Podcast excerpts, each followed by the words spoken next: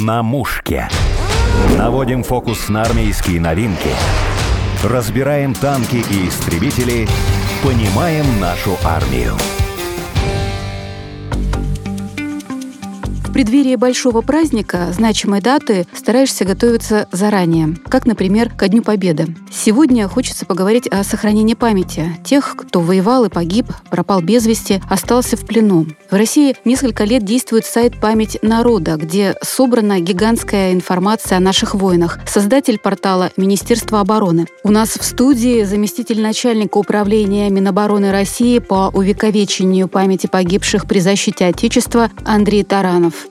Андрей Леонидович, добрый день. Здравствуйте. Давно хотела узнать, как организована работа портала. Расскажите, как и где собирают информацию и идея создать онлайн-архив нашего президента? Даже Организационному комитету «Победа», потому что решение Оргкомитета «Победа» было утверждено президентом Российской Федерации и как поручение пришло в Министерство обороны по созданию целой серии информационных ресурсов на основе богатейшего архива Министерства обороны, которое является держателем всех документов документов Великой Отечественной войны. Центральный архив Министерства обороны, он содержит информацию с 1941 года и послевоенный весь период, включая Великую Отечественную. Документы до Великой Отечественной войны, всех боевых действий, они содержатся в Российском государственном военном архиве. Так вот разделено у них. Поэтому задача создания информационного ресурса была не только в том, чтобы использовать документы военного архива нашего Министерства обороны, а попытаться собрать на едином портале информацию из всех архивных источников, которые являются, ну, во-первых, труднодоступными в связи с тем, что документы архивные – это документы исторические, они имеют и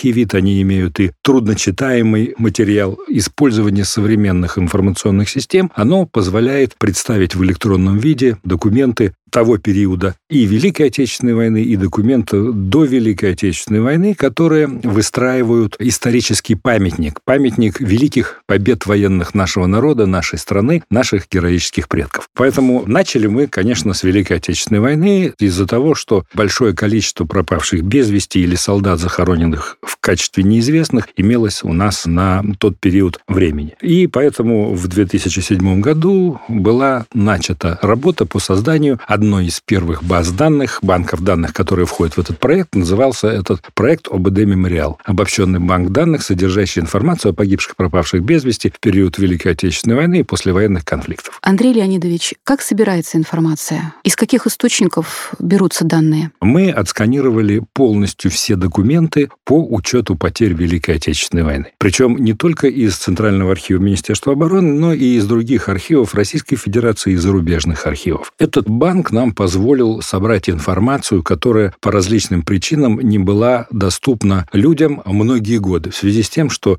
во-первых, все прекрасно знают, что сведения о потерях – это закрытая информация, документы имеют гриф, и поэтому первое, что мы сделали, это провели работу по рассекречиванию этой информации, это донесение о потерях от отдельного батальона и выше до фронта, округа и так далее. И эти документы, собранные в одном месте, нам позволили дать доступ людям, которые многие годы искали своих родственников. Вторая часть – это создание в 2010 году банка данных второго, который называется «Подвиг народа». «Подвиг народа» народа – это банк данных, содержащий информацию о награждениях во время Великой Отечественной войны, включающий себя представления о награждении, приказы о награждении. То есть, ну, сосед, дедушка живет, ходит с колодкой и не рассказывает, потому что, как правило, участники войны не рассказывали как, за что и где, из скромности, и по другим причинам. А теперь, зная фамилию и имя, что это дедушки, можно посмотреть документы, за что он получил ту или иную награду, прочитав представление, которое командир писал тогда, прочитав, за что он получил эту награду.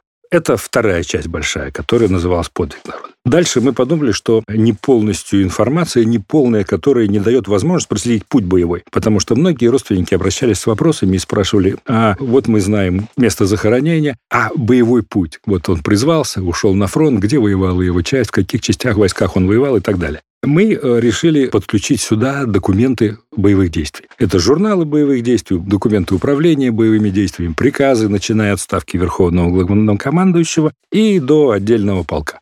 Это третий банк данных с документами, который объединил все банки данных, мемориал «Подвиг народа» и банк этих документов в государственную информационную систему, которая носит название «Память народа». Андрей Леонидович, я хотела спросить, ну вот такая огромная работа ведется, это какими силами? Это сотрудники Министерства обороны или еще сторонники какие-то организации задействованы? Вообще сколько человек работает над этим? Мы сначала пробовали силами Министерства обороны, своими силами это делать. Когда мы начали делать ОБД мемориал, мы попробовали посадить 100 человек офицеров, которые работали в Центральном архиве Министерства обороны, занимаясь сканированием этих документов. И после нескольких месяцев работы поняли, что такими темпами очень сложно осуществить задачи, которые мы перед собой поставили. Поэтому необходимо привлекать специализированные организации, которые имеют колоссальный опыт обработки такого количества документов. Одной из таких организаций была корпорация «Электронный архив», которая специализировалась на переводе архивных документов в цифровой вид. Они работали в президентской библиотеке, работали в государственной библиотеке и так далее. Вот мы привлекли эту корпорацию, которая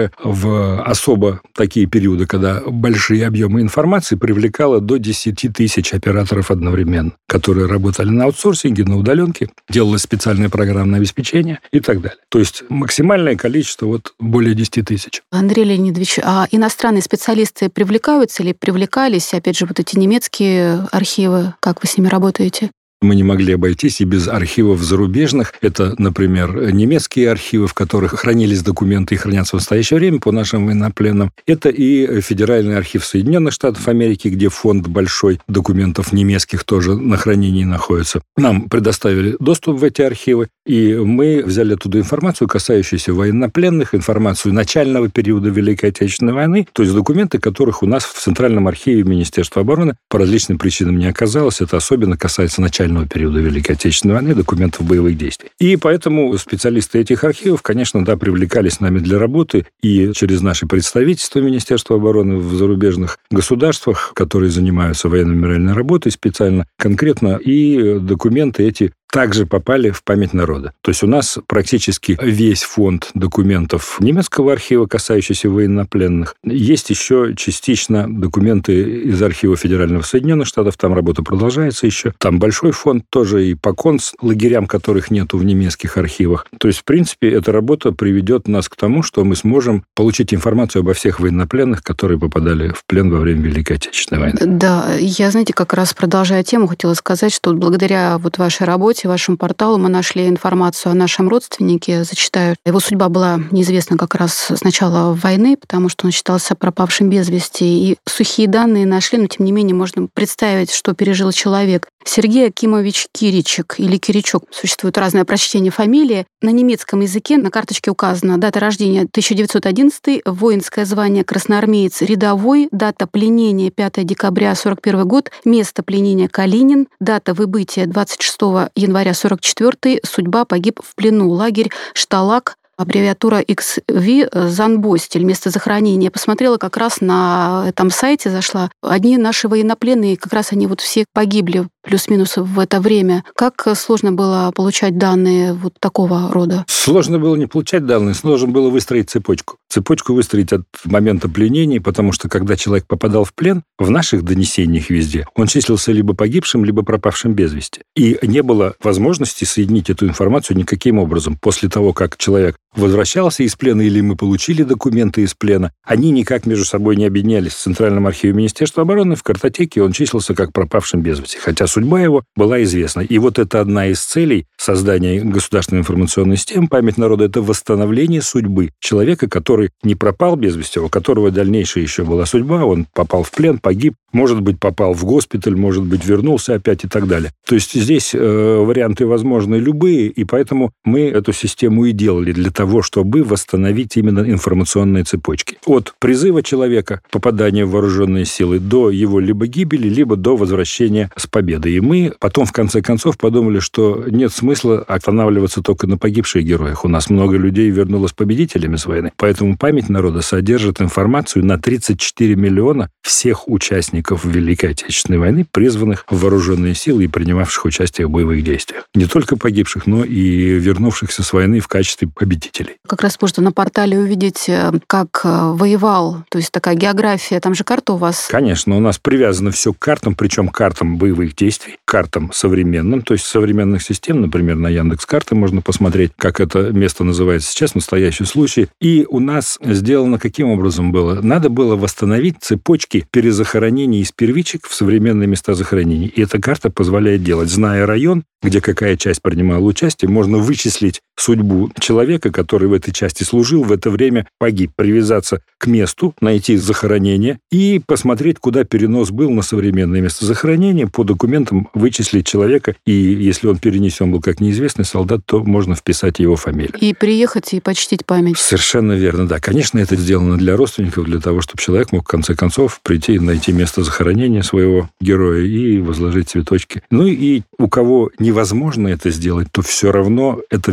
виртуальный памятник всем погибшим, пропавшим без вести, всем воевавшим. То есть это место, к которому тоже можно обратиться, и в котором видно, что государство не забыло своих героев. Вот он здесь есть, мы про него помним, мы про него знаем. Теперь то, что касалось людей с неизвестной судьбой. За все время действия памяти народа нам удалось установить из 5 миллионов числившихся с неизвестной судьбой людей на завершение Великой Отечественной войны 2 миллиона 600 тысяч человек восстановить судьбы. Это уже достаточно оснований для того, чтобы система существовала в принципе. Очень большой срез информации – это дорога памяти. Это в музее около главного храма вооруженных сил создан тоже такой музейный комплекс «Дорога памяти» длиной 1418 шагов, количество дней Великой Отечественной войны, и вдоль нее вот эти 34 миллиона на стенах размещены, их фамилии, фотографии, можно посмотреть, фамилию, имущество и так далее. А подробная информация размещена в памяти народа хотели сначала в дороге памяти разместить эту всю информацию сразу, но подумали, что большой поток посетителей, и мы просто пробки создавать будем из людей, которые начнут копаться в памяти народа. Это интересно очень и познавательно.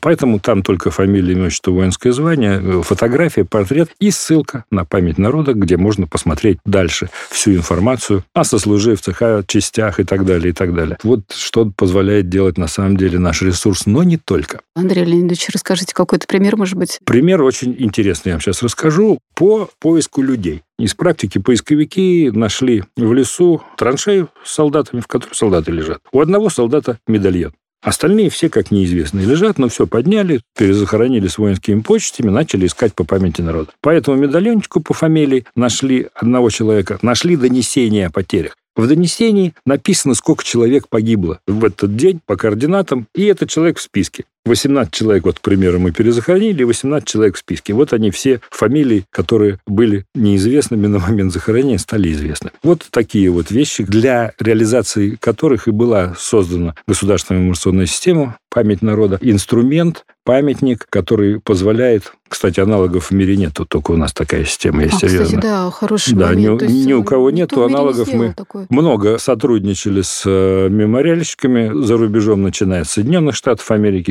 с немецким народным союзом по уходу за военными могилами. Такой системы ни у кого нет, и все восхищаются результатом нашей работы, потому что это действительно инструмент, который позволяет с точки зрения исторической и с точки зрения личности в этой истории, то есть связать судьбу человека с судьбой государства. То есть можно посмотреть судьбу любого солдата и посмотреть, что в это время было на фронте. То есть полностью всю картину видеть и какое место занимал тот или иной участник войны в этих мероприятиях. Это с точки зрения истории интересно, личной истории, личного архива архива. И с точки зрения, конечно, судьбы и истории Великой Отечественной войны. И опять же, убирается возможность минимальной фальсификации истории. Потому что, подчеркиваю еще раз, не только чистая информация, но и сами документы. То есть ошибки невозможны, потому что можно обратиться к документу и прочитать все, что там написано. Андрей Леонидович, а получаете ли благодарность, обратную связь тех людей, которые пользуются вот этим порталом? Более 300 тысяч благодарностей, в одной из которых было написано, не могу не процитировать, само создание и действие интернета оправдано созданием памяти народа. Вот так вот человек написал. Я в одном сюжете видела семью, которая благодаря памяти народа нашла своего воина, считавшегося пропавшим без вести. Он был похоронен в братской могиле как неизвестный. Потом они сами, инициатива такая у них была, занялись поиском остальных солдат из этой могилы и составили имена бойцов. Оказалось известно 174 человека, а неизвестных 228. И эта семья установила имена всех. И выяснили, что 20 человек, которые внесены были туда ошибочно,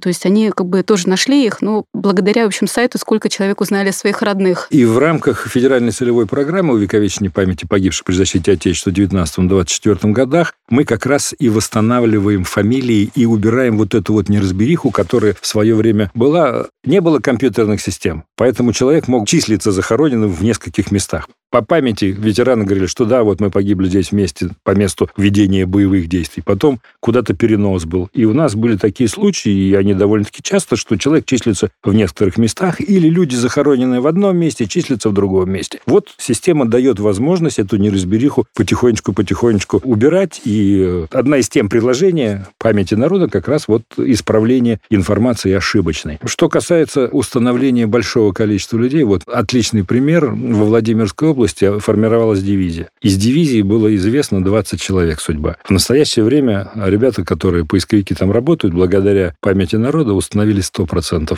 судьбы всей состава дивизии. А дивизия – это порядка 10-12 тысяч человек. Система работает. Да, ты на словах так скажешь, вот столько-то человек, это же такая работа колоссальная, это да, же нужно поэтому, там. если даже одного человека мы можем восстановить, то мы считаем, что уже не зря работа идет. А когда такой подход, но это опять же, я говорю, когда мы подключили всю страну.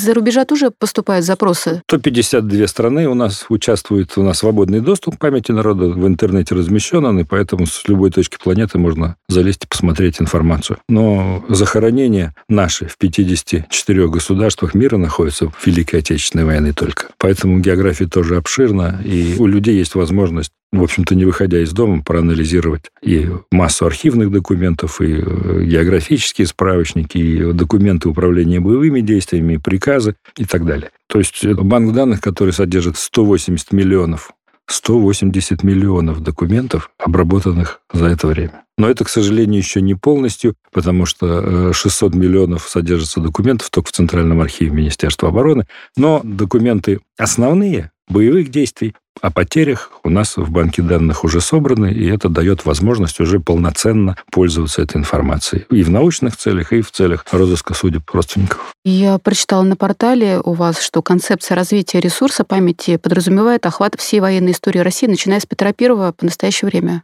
Да, разумеется, это... это... Не многовато ли? Нет, а почему? Это военная история нашего Отечества. Почему, почему многовато? Это не многовато. Мы пытаемся собрать всю информацию. Нормальный человек, который занят повседневной деятельностью, или молодой человек, студент, он же не пойдет в архив и не полезет в петровские времена документы. Во-первых, его не всегда пустят, потому что документы имеют ценность архивную и не всем выдают для пользования. А как доступ осуществить? Это же цепочка. Это же цепочка преемственности. У нас же идет от старших к младшим воспитание идет. И сначала на словах передавались былины о подвигах воинов русских. Потом документальные появились источники. Чтобы эту цепочку всю сделать понятной и прозрачной, мы уже в настоящее время, к столетию начала и завершения Первой мировой войны, сделали ресурс, который тоже входит в государственную информационную систему, называется памяти героев Великой войны 14-18 годов. То есть у нас полностью охвачена Первая мировая война уже сделан ресурс отличный, причем ресурс уникален тем, что у нас там не только документы о потерях, боевых действиях и так далее, у нас еще и личные архивы военачальников, которые принимали участие. Это уникальные вещи, которые попали в научный оборот благодаря исключительно нашему ресурсу. А информацию где можно найти тоже? На памяти народа? На памяти народа все, конечно. Портал. Раздел называется «Памяти героев Великой войны» посвященный Первой а мировой войне. Интересно про эпоху Петра Первого. А как э, предполагается собирать информацию? Документы. Документы. Есть документ. Конечно, у нас же государственная информационная система. Мы работаем только на основании архивных документов. Мы не собираем туда никакие другие материалы для этих целей. Нами создаются некоторые проекты, в которые вошла информация, не имеющая, так сказать, под собой архивного основания, но, тем не менее, имеющая право как справочное существовать. Например, информация Всероссийского информационного поискового центра в Татарстане, который был создан для обобщения результатов поисковой деятельности. Там собирается эта вся информация. И там же собираются некоторые базы и банки данных, которые мы получали из различных источников. Ну, например, по Республике Польша э, был такой писатель Пшимановский, это, кто помнит, режиссер «Четырех танкистов и собаки», создатель. Фильм помню, да. режиссер не вот. знаю. Он в свое время создал очень хорошие документальные две книжки, которые называются «Памяти, касающиеся захоронения наших воинов на территории Республики Польша». Если первый том – это документы на основании документов архивных, то второй том, это сделано так эмпирическим путем, привязываясь к картам, привязываясь к боевым действиям и так далее. Но банк данных, содержащий фамилии наших воинов. Мы в государственную информационную систему не можем его вставлять, потому что, я еще раз подчеркиваю, у нас есть ограничения по созданию ГИС, э, которые предполагают, что в нее могут входить только документально подтвержденные вещи, находящиеся в архивах. А эта информация вот на сайте информационно-поискового центра размещена, доступ тоже туда свободный. Это как источник информации, дающий импульс для того, чтобы искать дальше в документах. И такие банки данных существуют. Люди самостоятельно, начиная, занимаясь поиском родственников, потом создают иногда базочки данных небольшие по однополчанам создают сообщество, даже где-то ВКонтакте, в конференциях создают сообщество потомков однополчан, например, и, пользуясь информацией памяти народа собирают этих людей и на основании общих интересов о памяти героических предков своих общаются между собой. Планов у вас громадье. Разумеется, мы не остановимся, пока мы не сделаем в рамках памяти народа социальные сети. Потому что социальная сеть уже напрашивается туда для того, чтобы люди могли общаться между собой, помня о том, где они находятся. Это тоже такое интересное направление, это планы. И лента военной истории Отечества в рамках памяти народа это как раз, как раз от петровских времен до наших дней. Все документы, которые имеются, мы постараемся обработать и постараемся дать доступ людям к истории нашего государства без фальсификации, без отклонений, потому что это все на основе документов. Очень важно, сделано. чтобы не было никаких вопросов Конечно. по поводу того, например, чей Крым. Могу привести пример преемственности информации из банка данных памяти героев Великой войны и памяти народа. Если человека ищешь, то дается информация вся, которая есть в источниках. Если человек принимал участие в Первой мировой войне,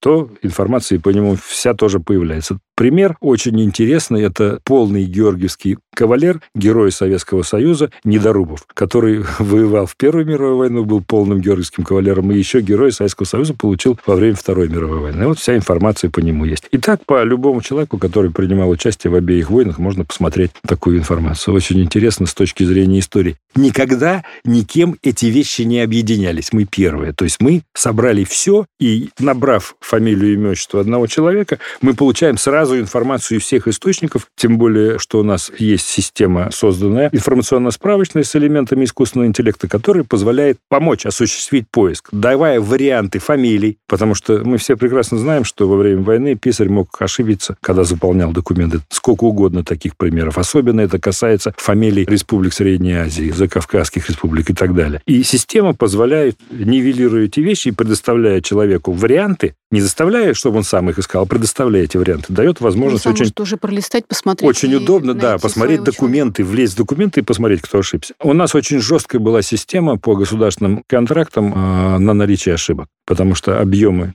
колоссальные, поэтому 0,01%, одна тысячная процента ошибок у нас допускалось. И то потом люди, когда подключались к этому делу, уже пользователи, нам сообщали, и мы правили уже по ходу дела и ошибки операторов, но по технологии, очень жесткая технология, у нас двойной ввод информации идет, то есть два оператора независимо вводят информацию с одного и того же поля документа. То есть документ делится специальным сайтом на поля, и графический скан документа, и поле ввода. И оператор на удаленке вводит одно только поле. Второй оператор делает то же самое. Система автоматически сначала проверяет, потом инженер-технолог проверяет еще раз. То есть это система, которая ну, исключает наличие большого количества ошибок. В принципе, технология такая была применена из горького опыта первых обработок документов наших. Поэтому в настоящее время ошибки встречаются, разумеется, люди работают, но они правятся мгновенно, когда обращаются родственники. Опять же, это я говорюсь, если ошибка при переносе из документа информации в саму базу данных. Документы архивные, править их нельзя. Выход какой? Ну, бывает, что фамилия неправильно была написана солдата, а родственники ему говорят, что вот это другая фамилия была, или год рождения, или что-то. В Центральном архиве Минобороны создана картотека. Картотека, где карточки записана вся информация об участнике войны. И когда родственники обращаются, у нас есть механизм отработанный, каким образом эта информация вносится в эту картотеку и потом попадает в память народа, уже привязываясь к фамилии правильное имя, отчеству, но вся информация из всех вариантов, где он в документах указан был по-разному, но это один и тот же человек, она привязывается к этой итоговой записи. То есть это очень такая система, удобная в работе для людей. Грядет большой праздник День Победы, и люди, которые будут участвовать в бессмертном полку, наверняка брали информацию из вашего портала. Разумеется, Министерство обороны создало ресурс ресурс как инструмент, как инструмент получения информации. И люди, разумеется, получили полную информацию по своим героям, которая по разным причинам могла быть им неизвестна из документов информационного ресурса государственной информационной системы «Память народа», которую Министерство обороны в дальнейшем будет развивать, будет привлекать пользователей. И я думаю, что это один из самых интересных проектов информационных в нашей стране. Только приветствуем его дальнейшее развитие. Большое спасибо всем, кто участвует в создании и в работе этого портала. Я напомню, у нас в студии был заместитель начальника управления Министерства обороны России по увековечению памяти погибших при защите Отечества Андрей Таранов и я, Александр Полякова. Спасибо, Андрей Леонидович. Спасибо. На мушке.